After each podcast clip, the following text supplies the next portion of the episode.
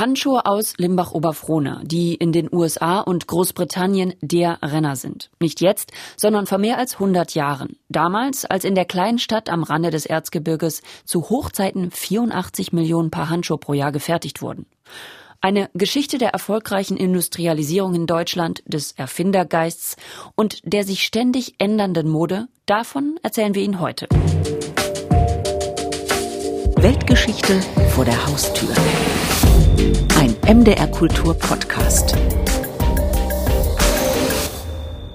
So, und jetzt nochmal Hallo von mir. Ich bin Pia Uffelmann.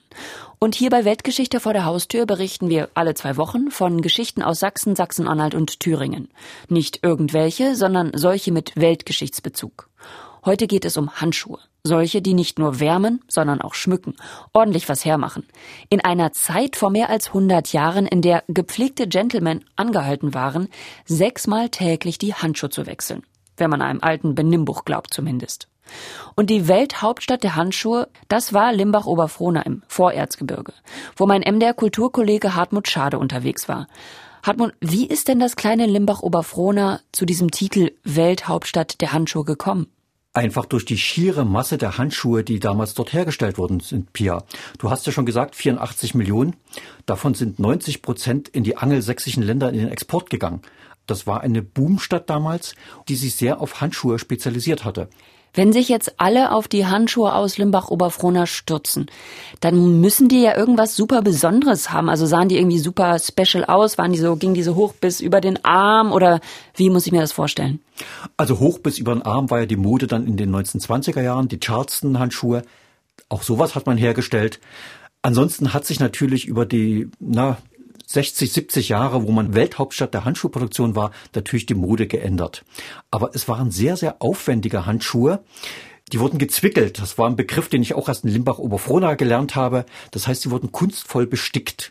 Das Besticken hatte auch eine Doppelfunktion. Da waren so kleine Abnäher drin, die durch die Stickereien versteckt wurden. Und die haben eine sehr schmale Silhouette gemacht der Hand. Und ansonsten, da gab's Keile drin für die Bequemlichkeit. Die Bündchen wurden aufwendig mit Perlmuttknöpfen oder dann später mit Druckknöpfen versehen. Also du hast ja hier deine Handschuhe auch zu liegen mit so einem Niet, Lederhandschuh. Ne? Also dort hat man Stoffhandschuhe hergestellt, aber gerade so die Bündchen wurden eben auch sehr aufwendig gestaltet. In deinem Feature, das wir jetzt gleich hören, lernt man, wie viele Arbeitsschritte es braucht, bis ein Handschuh fertig ist, wieso in Limbach-Oberfrohna zuerst Strümpfe, und dann Handschuhe gefertigt wurden und das aus der kleinen Stadt im Vorerzgebirge Handschuhe stammen, die aussehen wie Wildleder, aber waschbar sind. Gesprochen wird das Feature wie immer von Conny Wolter. Dieses Geräusch steht für alles, was Limbach-Oberfrohna reich und berühmt machte, vor 100, 150 Jahren, als man Welthauptstadt der Handschuhproduktion war. Es wurde die Maschinen hergestellt, über die Straße gefahren und auf der anderen Straßenseite damit produziert. Erklärt Bernd Riedel vom Esche Museum Limbach-Oberfrohna, der die Kuliermaschine bedient. Gebaut 1938 von Ernst Saupe aus Limbach. Kulieren bedeutet Schleifen bilden und beschreibt die Art der Stoffherstellung. Es sind ungefähr so 2500 Fäden, die hier drin sind und die dann äh, zur Masche, zu dem fertigen Stoff gebildet werden. Und dann wurde der Stoff in mehreren Lagen auf Stanzformen gelegt und wurde dann mit einem Zug ungefähr 30 Stück ausgestanzt. Die Stanze stammt von der Maschinenbaufirma August Esche, 1846 in Limbach gegründet. Und wurden dann nach dem Stanzen in die Näherei gebracht und wurden dann in der Näherei zu Handschuhen zusammengenäht.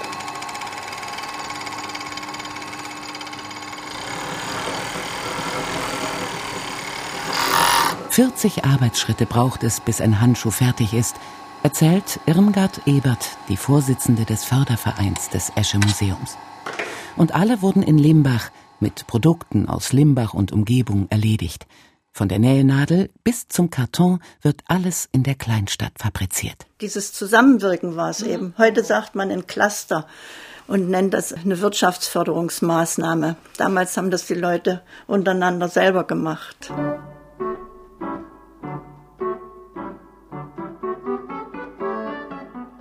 Die Geschichte des Handschuhclusters beginnt in den gängigen Erzählungen über Limbach-Oberfrohna mit Strümpfen. Irmgard Ebert geht noch zwei Schritte weiter in die Historie zurück. In die 1530er, 40er Jahre, als Wolf von Schönberg das Chemnitzer Bleichmonopol ignoriert und den Leinewebern seiner Herrschaft erlaubt, ihre Stoffe selber zu bleichen. Und das war ja also damals zu dem Zeitpunkt schon auch eine Wirtschaftsförderung. Ne? Das war ja nicht bloß reine Menschenfreundlichkeit, sondern es war ja eben auch geschuldet der Tatsache, dass die Landwirtschaft hier nicht ganz so reichhaltigen Ertrag brachte. Und da war von Anfang an bei den Schönbergs die Förderung des Gewerbes wichtig, aber wirklich schon von Anfang an.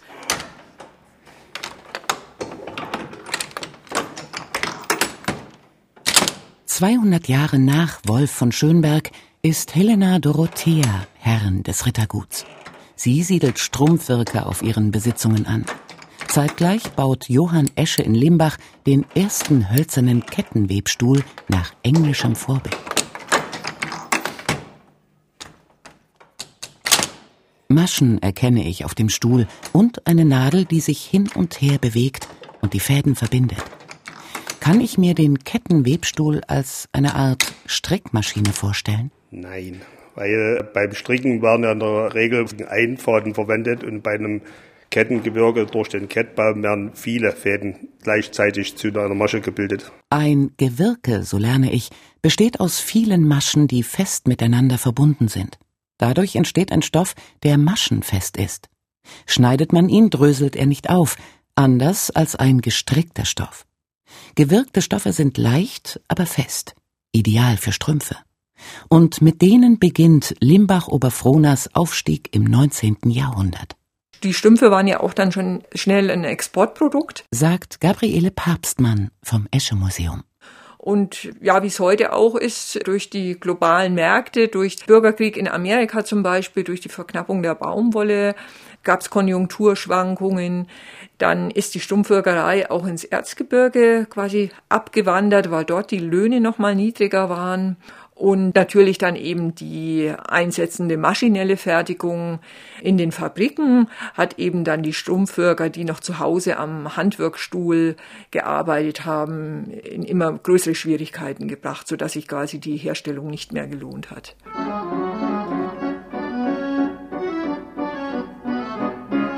Mode und Innovationsgeist retten die Limbacher Strumpfwirker.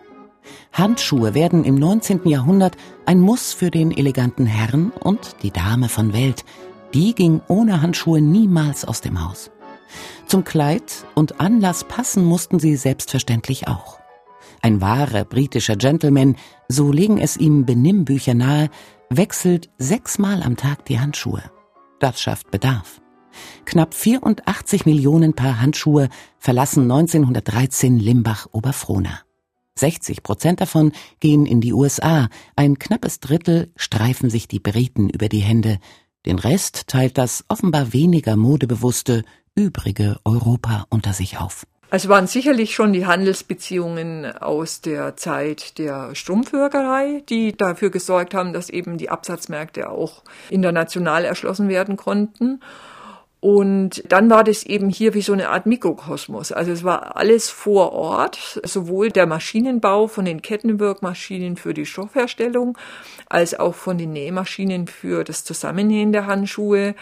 Die Stoffherstellung war vor Ort, die Textilveredelung und Ausrüstung war vor Ort, die Konfektion war vor Ort und eben es war ganz viel Fachkenntnis vorhanden in allen Bereichen und allen voran eben die Geschicklichkeit und die Fertigkeiten in der Konfektion, also in der Näherei und in dem sogenannten Bereich des Zwickelns. Also die Handschuhe waren ja auch immer aufwendig bestickt, hatten Abnäher an der Oberseite der Hand und das erforderte ja hohe Geschicklichkeit beim Nähen und die hat sich eben auch über die Generationen schon seit der Stumpfherstellung herausgebildet und wurde wahrscheinlich auch immer wieder weitergegeben.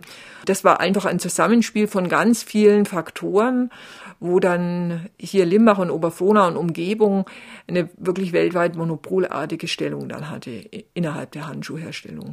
Ein Faktor fehlt noch in Gabriele Papstmanns langer Aufzählung, die Wirkschule. 1869 in Eigeninitiative gegründet und mit dem Geld der Limbacher Strumpfwirker finanziert, um damit ein drängendes Problem zu lösen. Weil damals ja auch schon wie fast heute, wo man sagt, Nachwuchssorgen waren und diese Bürger mussten sich ihre Nachwuchs selber ausbilden und daher wurde damals die erste Werkschule weltweit hier in Limbach gegründet. Mal gucken. Bernd Riedel zieht an einer Vitrine eine Schublade nach der anderen auf, bis er die nächste weltgeschichtliche Novität gefunden hat. Und hier vorne haben wir noch das erste Lehrbuch, was es weltweit gibt. Verfasst von Gustav Willkomm, der als 28-Jähriger die Leitung der Wirkschule übernimmt. Alles noch per Hand geschrieben. Man sagt, dass die Schrift dieses Lehrbuches seine Frau damals geschrieben hat und er hat die technischen Zeichnungen dazu gemacht. Und somit wurde dann die Lehrausbildung zu der damaligen Zeit perfektioniert. Und nicht nur für die damalige Zeit, setzt Irmgard Ebert hinzu. Sie hat an einer Ingenieurschule für Textiltechnik unterrichtet. Die Lehrbücher basieren noch immer auf dem Buch von Gustav Willkomm. Akustisch sind wir mit dieser Kuliermaschine in der Zeit um 1900 angekommen, als das Städtchen Limbach und das Dorf Oberfrohna Hauptstadt der Handschuhherstellung sind und auf den Weltausstellungen von Chicago und St. Louis Medaillen für ihre Handschuhe einheimsen. Das Grundprinzip hat sich in den gut 100 Jahren, seit Johann Esche den ersten hölzernen Kettenwebstuhl aufstellte, nicht geändert. Nun sind es allerdings mehrere Dutzend Nadeln, die zeitgleich Maschen bilden. Als ein Schlauch von zwei Metern Durchmesser fällt der Stoff nach unten. Typisch an diesen Poliermaschinen hört man immer das Geklicker. Das sind die Abzugsgewichte, die den fertigen Rohware von der Maschine abziehen. Wie beim Stricken, man braucht immer ein Gewicht, um die Fertigware von der Maschine nach unten abzuziehen. In dem Fall ist es jetzt äh, so ein Schlauch, aber der Schlauch wurde aufgeschnitten und wurde dann als Flachware gestanzt oder geschnitten. Und veredelt. Durch kunstvolles Zwickeln, also Besticken, durch Abnäher für eine elegante schmale Passform, durch Perlmuttknöpfe am Bündchen. Und als Highlight der Veredelung die Verwandlung von Stoff in Wildlederhandschuhe. Zumindest optisch gelingt die Verwandlung perfekt, weil wieder einmal Ideen und technisches Know-how in Limbach-Oberfrohna zusammenfinden. Vielleicht sollte man als eine Besonderheit noch diesen Simplex-Effekt nennen. Das gab es ja nur in Limbach. Der Simplex-Effekt ist wichtig für die scheinbare Transmutation eines pflanzlichen Stoffs in einen tierischen. Allerdings, räumt auch Irmgard Ebert ein, führt er in die Irre. Denn er ist weder simpel, noch handelt es sich um einen einfachen Stoff. Beim Wirken ist eine Seite des Stoffs, die linke, ein bisschen rauer. Die Limbacher kleben deshalb zwei Stofflagen übereinander, so dass die Handschuhe außen und innen aus den glatten rechten Seiten bestehen. Leider sind sie durch das Kleben ein wenig steifer, bis der Limbacher Ernst Saupe eine neue Maschine entwickelt. Die sogenannte Simplex-Maschine, das ist eigentlich ein Widerspruch in sich. Das heißt eine Maschine, die also doppelt wirken konnte zwei rechte Seiten und die linke Seite war sozusagen in der Mitte aufgehoben. Und die wurden dann noch geraut, diese Stoffe. Mit einer Maschine der Firma Ludwig, gebaut in Grüner vor den Toren Limbach-Oberfrohnas. Das Aufrauen allerdings übernimmt eine Pflanze, die nicht im Erzgebirgsvorland gedeiht, die Weberkarde, ein Mittelmeergewächs mit klettenähnlichen stacheligen Blüten. Tannenzapfenförmig und auch von dieser Größe rotieren sie neben und hintereinander in der Raumaschine und reißen den doppelt gewirkten Stoff ein wenig auf, so dass er an der Oberfläche rau wirkt. Und daraus entstanden diese feinen Wildlederhandschuhe, Wildlederähnlichen Handschuhe, die sie aber waschen konnten, die viel billiger waren und die genauso aussahen und sich genauso anfühlten wie Wildleder. Billig ist allerdings relativ. Knapp sechs Goldmark kosten ein paar gute Handschuhe aus Oberfrohna in den USA. Arbeiter in Deutschland verdienen etwa 120 Mark monatlich. Kleider kosten zwischen 50 und 100, Schuhe 10 Mark. Handschuhe sind modischer Luxus, von dem die Wirker, Näher, Färber, Zwickler, die Maschinenbauer und Kartonhersteller in Limbach, Grüner, Wüstenbrand, Rabenstein und Oberfrohna gut leben können. Vom Halbwüchsigen, der mit Handwagen die Handschuhe transportiert, über die Maschinenkonstrukteure bis zur 70-jährige Näherin am heimischen Küchentisch leben fast alle vom Handschuhmachen. Bis der Erste Weltkrieg abrupt die Stadt von ihren angelsächsischen Exportmärkten und den Rohstoffquellen abschneidet. Hat sich aber dann doch wieder erholt zwischen den Weltkriegen. Es wurde aber neben der Handschuhindustrie auch immer wichtiger die Trikotagenherstellung, also die Herstellung von Unterwäsche, von Nachtwäsche. Und das wurde nochmal befördert, indem die Kunstseide erfunden und vor allem eben hier dann erprobt und eingesetzt wurde für die Trikotagenherstellung und da auch wieder ganz neue Qualitäten möglich waren. Was Gabriele Papstmann fast beiläufig erwähnt, ist eine weitere Weltneuheit aus Limbach-Oberfrohna. Paul Stelzmann schafft es als erster, aus Kunstseide brauchbare Stoffe herzustellen. Es ist der Durchbruch für die Kunstfaser und macht aus der Handschuhhauptstadt ein Zentrum modischer Trikotagen. Die Limbacher und Oberfrohna Fabrikanten waren doch so flexibel und, und so ja doch motiviert, dass die Produktion eigentlich schnell wieder zum Laufen kam und haben sich dann eben auch auf andere Produkte spezialisiert oder festgelegt. Nach dem nächsten Krieg gelingt der Wechsel nicht.